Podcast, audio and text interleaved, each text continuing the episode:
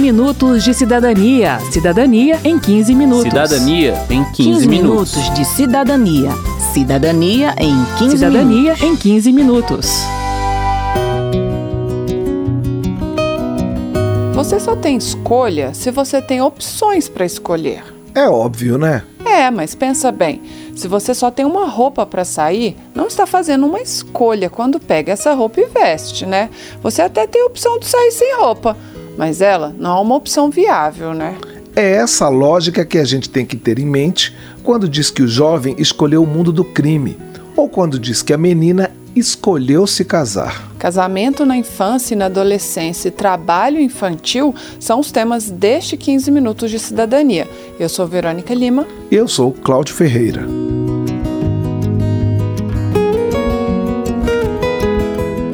Termo mais comum para se referir à união que envolve pelo menos uma pessoa menor de 18 anos é casamento infantil, mas há outras expressões que descrevem melhor esse ato e os problemas causados por ele. A primeira é casamento forçado.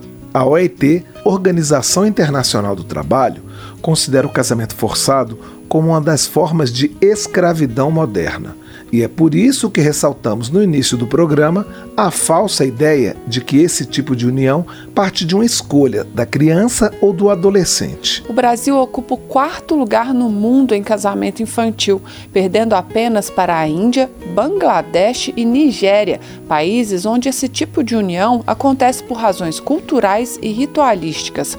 Aqui, como não se trata de uma imposição cultural, ficamos com a impressão de que é uma escolha dos jovens e das famílias. Mas, na verdade, diz a promotora de justiça do Piauí, Flávia Gomes Cordeiro, se trata pura e simplesmente de falta de opção. A nossa realidade, ela não está ligada a aspectos culturais e religiosos, né? Está muito mais ligada a outros fatores, como a própria pobreza, a própria vulnerabilidade, esse vínculo com a escola que muitas vezes não é tão forte e nem estimulada pelas famílias. As meninas muitas vezes são vistas como, para as famílias como um peso, não é? E o casamento a melhor e única e única opção para elas. Muitas vezes é uma questão mesmo de sobrevivência. Segundo a pesquisa Ela Vai no Meu Barco, realizada em 2015 pelo Instituto Promundo, em parceria com a Universidade Federal do Pará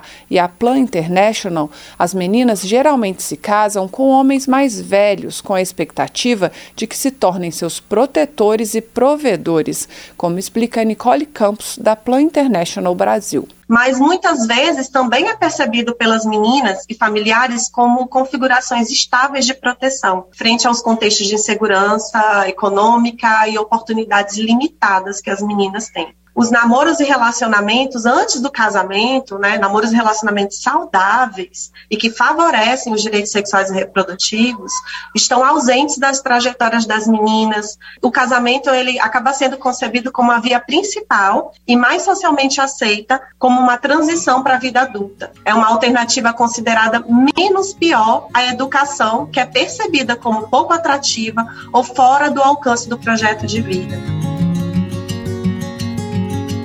Isso nos traz a mais um termo que define a união antes dos 18 anos: casamento prematuro.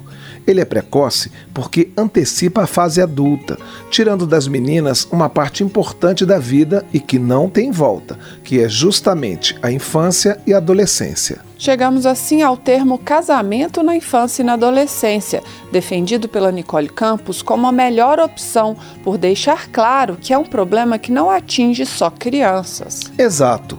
Adolescentes, apesar de terem condições um pouco melhores de avaliar a situação e escolher, são ainda pessoas em desenvolvimento e devem ser protegidas contra o casamento precoce, que é considerado uma violação de direitos humanos.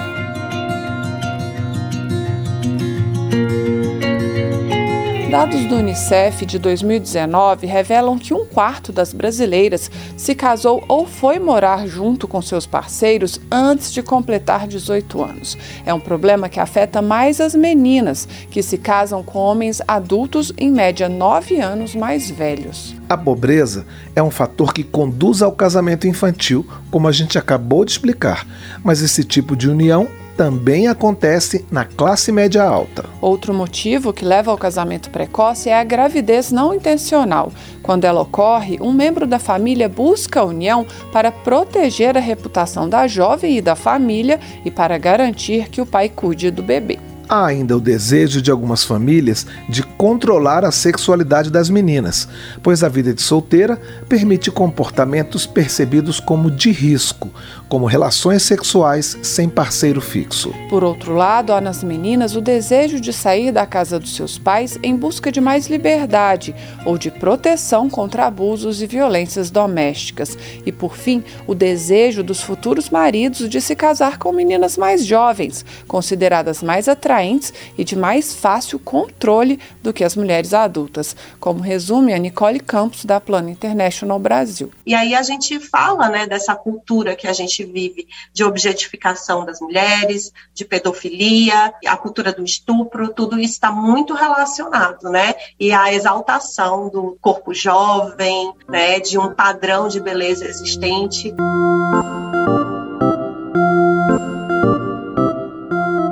Uma lei de 2019 proibiu o casamento de menores de 16 anos no Brasil. Até então, bastava uma autorização dos pais, dos responsáveis ou da justiça para que o casamento civil fosse realizado, independentemente da idade. A mudança veio para corrigir uma incoerência na nossa legislação. Qualquer interação sexual com menores de 14 anos é crime, estupro de vulnerável. Ainda assim, era possível oficializar o casamento de uma criança dessa idade. Até 2005, esse recurso era permitido até mesmo para livrar um adulto da acusação de estupro, como lembra a deputada Maria do Rosário, do PT do Rio Grande do Sul e relatora do projeto de lei que proibiu o casamento antes dos 16 anos. Que alguém que estuprasse, que abusasse de uma mulher ou de uma criança, ao vir a casar com ela, ficasse livre do processo. Parece incrível, mas eu vi isso acontecer. Várias pessoas que participavam do tráfico de crianças e da exploração sexual casavam aquelas meninas com pessoas daquela comunidade, pagavam os casamentos e até vendiam as meninas como forma de livrarem-se da responsabilidade penal estupro e ainda lucrarem sobre o corpo dessas crianças. A lei de 2019 manteve a possibilidade de casamento a partir dos 16 anos, mas com autorização dos pais ou responsáveis no caso dos menores de 18.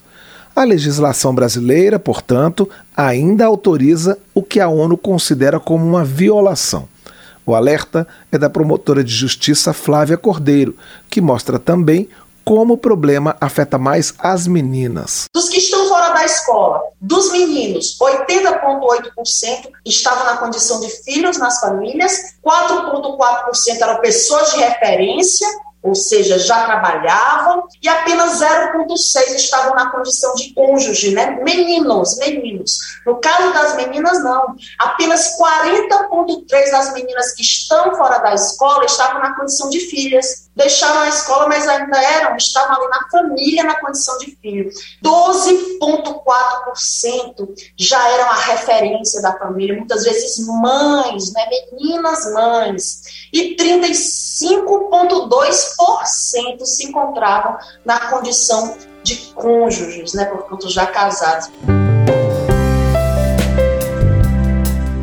Números assim mostram que a realidade é bem diferente da expectativa que meninas e famílias criam em relação ao casamento, de proteção e segurança financeira. Muitas vezes, diz a Flávia Cordeiro, o próprio parceiro obriga a menina a sair da escola na maioria dos casos, são os cuidados com a casa e com os filhos, que também chegam mais cedo, que prejudicam seu rendimento escolar e levam ao abandono dos estudos. A Jocelice Costa, que também é promotora de justiça no Piauí, resume as principais consequências do casamento na infância e na adolescência. As mais corriqueiras são a gravidez precoce, evasão escolar, e a renda diminuta da adolescente no futuro, né? O ciclo vicioso da pobreza e exclusão, que elas vão se submeter em razão deste casamento precoce, da baixa escolaridade, e maior exposição a explorações e violência dentro do ambiente familiar, tendo em vista que ela não tem uma autonomia, no sentido de que casou-se muito cedo e não pôde fazer uma escolha dentro de opções que pudesse propiciar um futuro melhor. Mas apenas proibir o casamento resolve o problema? Sabemos que não, né? Mas é um primeiro passo, defende a Cristina Alves Tubino, da OABDF. A nossa legislação, o nosso Código Civil, o Estatuto da Criança e do Adolescente, a Lei Maria da Penha, são todas muito boas elas são exemplo usado mundialmente de leis avançadas que atendem a esses princípios de defesa da dignidade da pessoa humana. Uhum. O que a gente tem que mudar um pouco é realmente ver políticas públicas, é, políticas sociais que de fato possam fazer com que haja essa mudança é, social até. Em alguns estados brasileiros, às vezes é até socialmente admitido esse casamento, né? Ah. Então é preciso essa conscientização, a aplicação efetiva das nossas leis. Se deixamos claro que o casamento se dá por falta de escolha, o que as políticas públicas devem oferecer são escolhas, principalmente por meio dos estudos. Além disso, completa Nicole Campos, é preciso dar condições às meninas que já estão casadas de continuar estudando.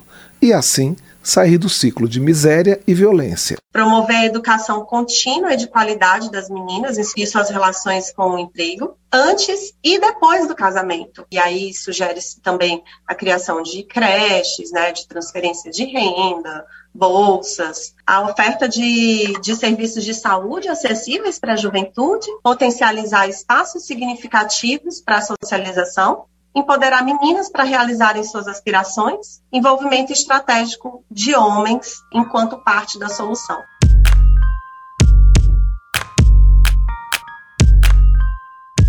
Os casamentos na infância e na adolescência são, em sua maioria, informais e consensuais. Mesmo que esse consentimento seja dado por uma pessoa em desenvolvimento, que pela Constituição precisa ser amparada e protegida, ainda temos dificuldade de enxergar nessa falsa escolha uma violação de direitos. O mesmo acontece com outras situações, como o trabalho infantil. Segundo a Procuradora do Trabalho, Ana Maria Vila Real, o trabalho infantil ainda é visto como uma violação menor. É, alguns atores é, até ficam tranquilos quando a criança está trabalhando, porque pelo menos ela está trabalhando, não está roubando, está trabalhando, não está na exploração sexual, está trabalhando, não está no tráfico de drogas, né? Como se a criança que está tá no tráfico de drogas não estivesse em situação de violação de direitos, como se a criança que estivesse roubando não estivesse em situação de violação de direitos, porque ela também está em situação de violação de direitos. De acordo com a última pesquisa do IBGE de 2019, o Brasil tem quase 2 milhões de crianças e adolescentes em situação de trabalho infantil e os números são maiores, completa a procuradora, pois o Instituto não mapeia os adolescentes que estão em trabalho infantil no tráfico de drogas e na exploração sexual. É chamar a atenção do parlamento para a questão do trabalho infantil, que é muito naturalizada ainda pela nossa sociedade, muito invisibilizada e algumas formas são ainda mais invisibilizadas ainda de trabalho infantil, como o trabalho infantil no tráfico, a exploração sexual de crianças e adolescentes, que tem até um preconceito né, no olhar das pessoas para essa, essa violação de direitos, o trabalho infantil no tráfico de drogas também, que é só tido como um ato infracional, não, não como uma, uma violação, o adolescente não é visto como vítima, né? Termina aqui o 15 Minutos de Cidadania, que teve produção de Cristiane Baker e de Lucélia Cristina, reportagem texto de Verônica Lima, com informações da reportagem da Rádio Câmara, trabalhos técnicos de Carlos Augusto de Paiva e de Newton Gomes, edição de Cláudio Ferreira e apresentação de Verônica Lima e de Cláudio Ferreira.